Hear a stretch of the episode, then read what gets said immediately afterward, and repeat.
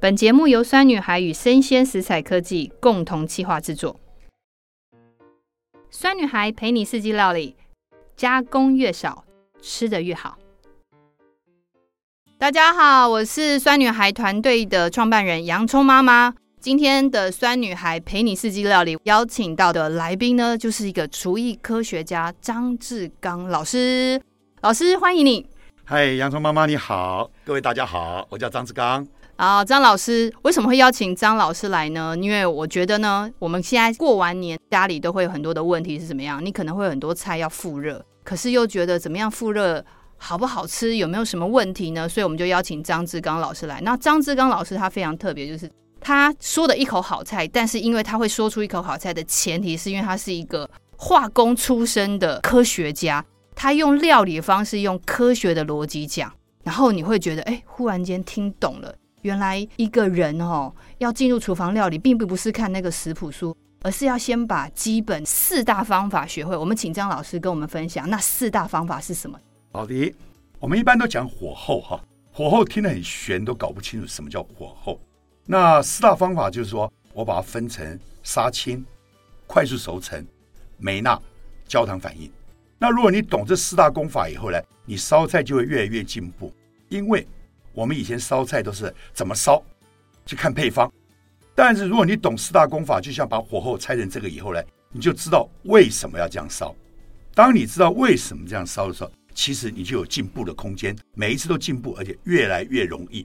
那我简单讲一下什么叫四大功法。嗯好，老师讲一下好了。杀青的话，如果我们用苹果来看的话，就是不是有机的苹果，正常苹果削了皮做沙拉的时候，大概在十分钟左右，它会变褐色。嗯，好那我们怎么样减少这个变色呢？怎么变色？怎么 OK 减少有的人可能是加盐水，大部分都是加盐水啊。可是咸的话，可能小朋友就不喜欢吃。哎，对耶，嗯，那还有人可能会用柠檬汁，用酸的，哎，对啊，那这样子苹果变很酸，也不喜欢吃。对，那怎么办呢？嗯，你可以用滚水穿烫一哎下，削了片的皮的苹果，对不对哈？你用滚水去烫个三秒钟就可以了。再拿起来过一下冷水的时候，它就会非常脆，而且颜色呢就不会在十分钟左右会变色。哇，那你这样讲的是不是外面的那个苹果派那个颜色不会变的原因是，如果它的关键应该是用热水这样烫化，口感应该就会颜色不会变，而且会很好吃，对不对？ Yes or no？为什么讲 Yes or no 呢？嗯一般来讲，做沙拉的时候烫三秒钟。如果你照着同样方法去做的时候呢，你烤苹果哎派呀那个苹果颜色会很深、很难看、很难吃。你知不知道要怎么做吗？哦，那要怎么做我们才可以要烫避免三十秒，哦，时间要缩短吗？不增加。啊，要加更多对哦，为什么要烫三十秒？要彻底杀青，就说你要烫透。因为我们做沙拉的时候呢，我们要吃里面的酵素，不要烫透。我还希望吃到一些天然的酵素。但是如果你做苹果派的时候，因为蛋糕烤好了，新鲜的苹果放上去，你去烤会烤透，整个温度都会高温，它就会剧烈的氧化，对不对？还有酵素的关系，就会变深褐色。是所以你要烫三十秒，把它烫透。哦。所以你看，光是一个杀青有表面杀青，嗯，彻底杀青，就像我们人生一样，要有这个表面有肤浅，也有要深入，对不对？是哦，很有趣哎。其实就是光杀青就有一个表面跟深层杀青，就看你这个东西最后要呈现的口感，对不对答对了， ？OK。然后刚刚老师还有讲一个，快速熟成，对，快速熟成哦，我觉得这个一定要学，因为那个肉好不好吃，关键就是在快速对熟成的逻辑。好的对，我来解释一下，新鲜的牛排如果要煎到就是说很嫩的话，juicy，大家都会觉得啊很容易嘛，我稍微煎一煎就会了。可是有时候成功，有时候失败，就搞不清楚。嗯，好，其实我的方法很简单，只要肉的中心点不要一次给它煎透，煎到超过六十五度 C 的话，就是太热的话，中间的酵素失掉活性呢，它肉就变硬了。嗯，那我希望这个酵素还在这边，就是有活性的时候呢，它可以把肉质变软嫩一点。所以你把它煎到这个中心点大概五六十度的时候呢，就摆在旁边停个大概十分钟左右，保温的状态下摆十分钟。那这个时候呢，这个里面的肉质就会变嫩，就很好吃了。所以老师这中心点哦，这个都到六十五度啊，你可不可以大概 roughly 跟大家讲那个时间大概多久？那我知道跟那个肉的面积可能也有关系啦，对，啊不对？其实是这样讲哈，我举一个例子好了，骰子牛排嗯，里面结冻的骰子牛排，对，如果你这个去夜市半夜去吃的时候呢，你会发觉六点钟去吃的时候很好吃，十一点钟的时候晚上去吃不好吃，很硬。为什么？来，我来解释一下。好，你解释。六点钟的时候，骰子牛排里面是不是结冻？对，它的标准方法是拿火焰枪稍微喷一下，骰子就像麻将半个麻将那么大嘛，对不对？它喷的时候不会把它喷透，稍微表面喷一喷，表面有点香味，里面温度有进去。他们算好时间，比如喷个十秒钟、二十秒，那温度因为有三四百度很高，所以温度进去的话，哎，中心点差不多刚好五六十度是对，就温热，就是手如果切开的话，中间就感觉温热，不是冰冰的了。这时候他在外面再摆个差不多十分钟左右，五到十分钟，再去把它弄弄熟就好了。这样这骰子肉就很嫩。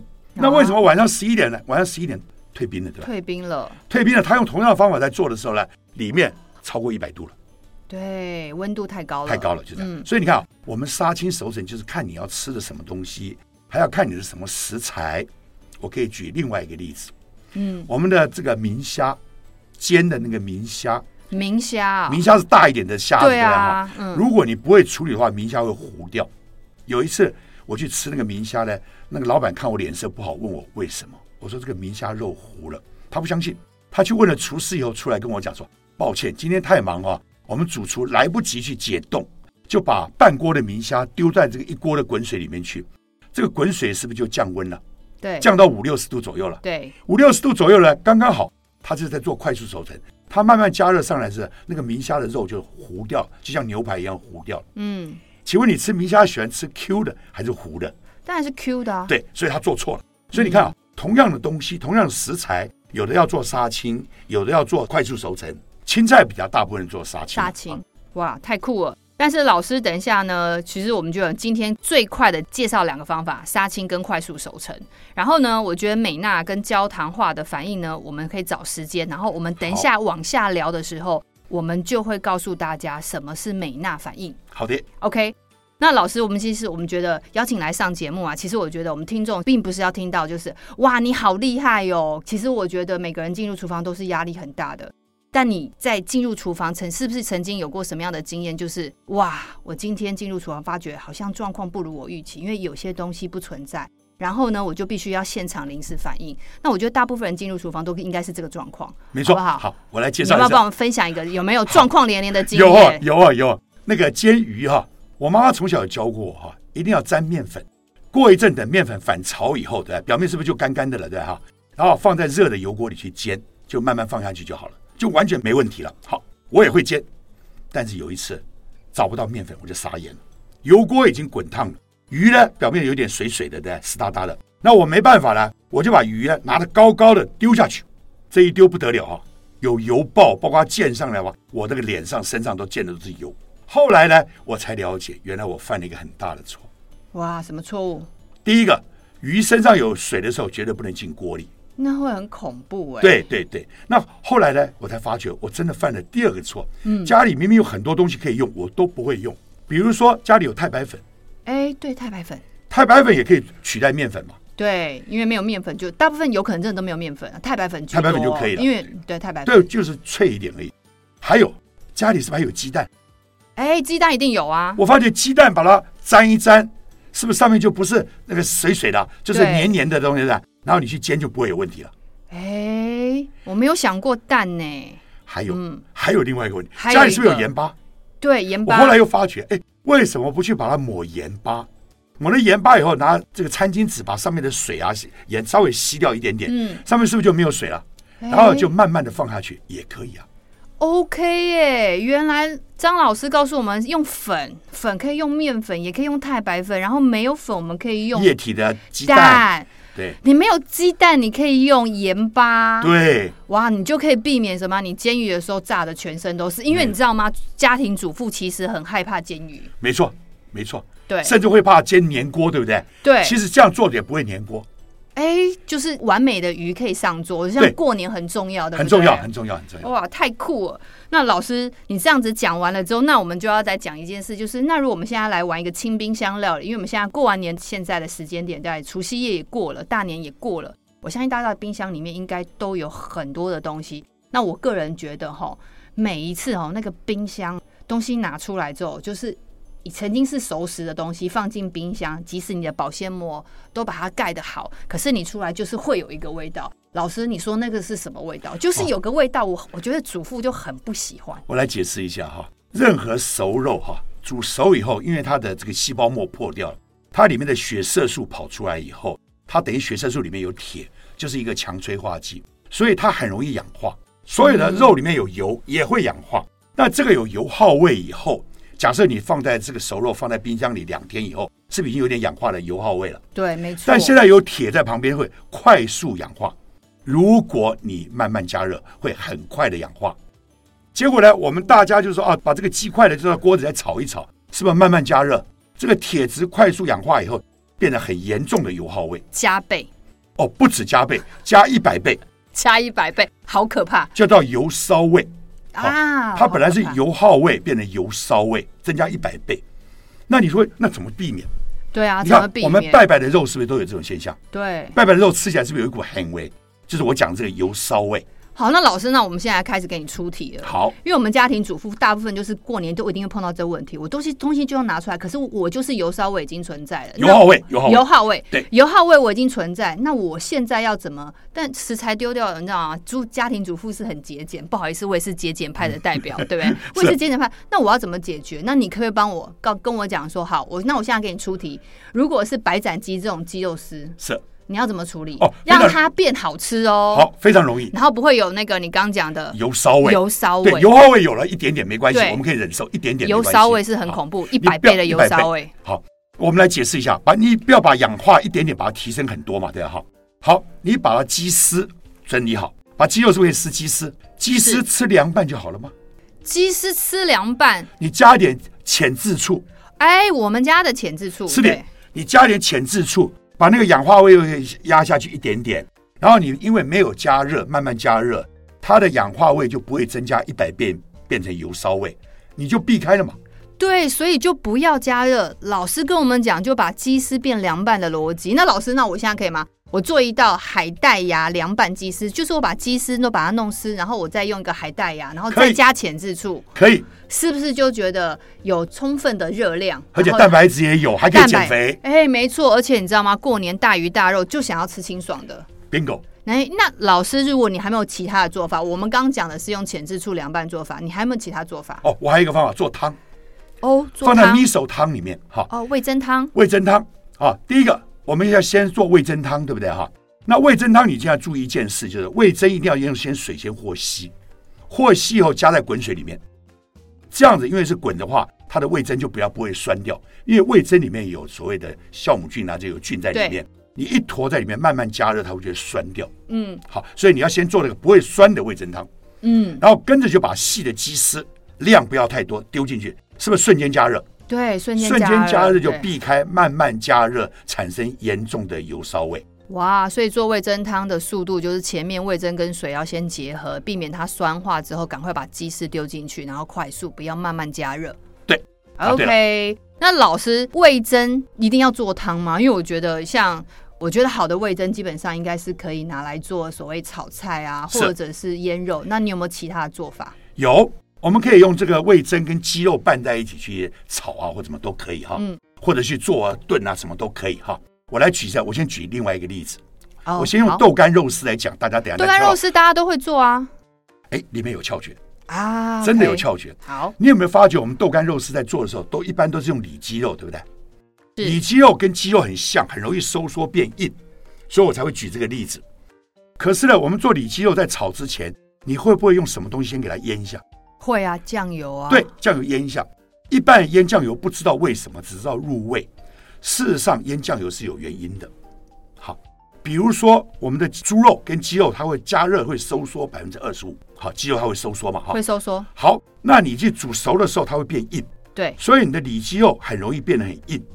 但是如果在生肉的时候就腌过以后，它的咸味进去了，它的这个肉的纤维钝了一点，哎钝化了，对，等一下加热，它收缩量就会减少一些。嗯，比如说现在收缩百分之二十，是不是多了百分之五的汁在里面？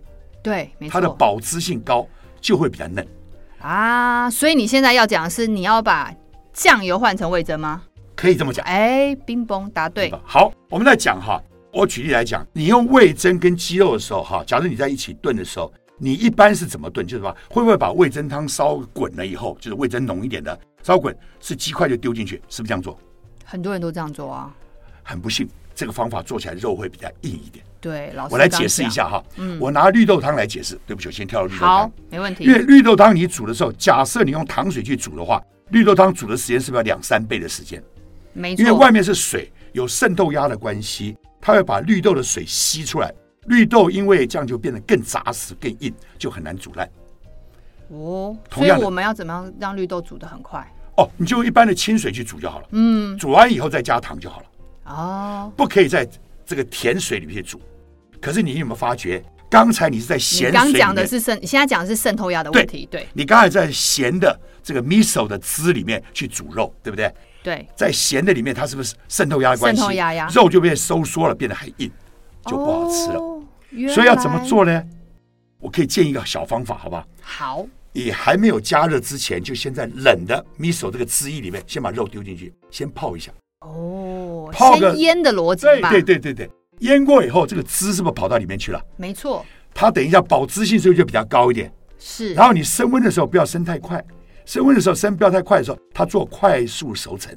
哦，如果是鸡心肉没有问题，如果带骨头的话，你怕有腥味的话，嗯当然还可以做其他处理。Anyway，这个快速熟能做完的时候呢，你的肉就会比较嫩，哇，太棒了。再把它煮透就好吃了嘛。好好吃哦，现在就饿了， 哇塞，太酷了！因为但是有一个要小心一点哈，对要注意啊什么，假设你有鸡骨头里面有血不够新鲜的话，请你先泡盐水一啊个 percent 的盐水左右，给它跑一下，让它的血腥味跑掉。哦，这个是大家很容易忽略的问题耶。对，鸡胸肉没问题，没有骨头。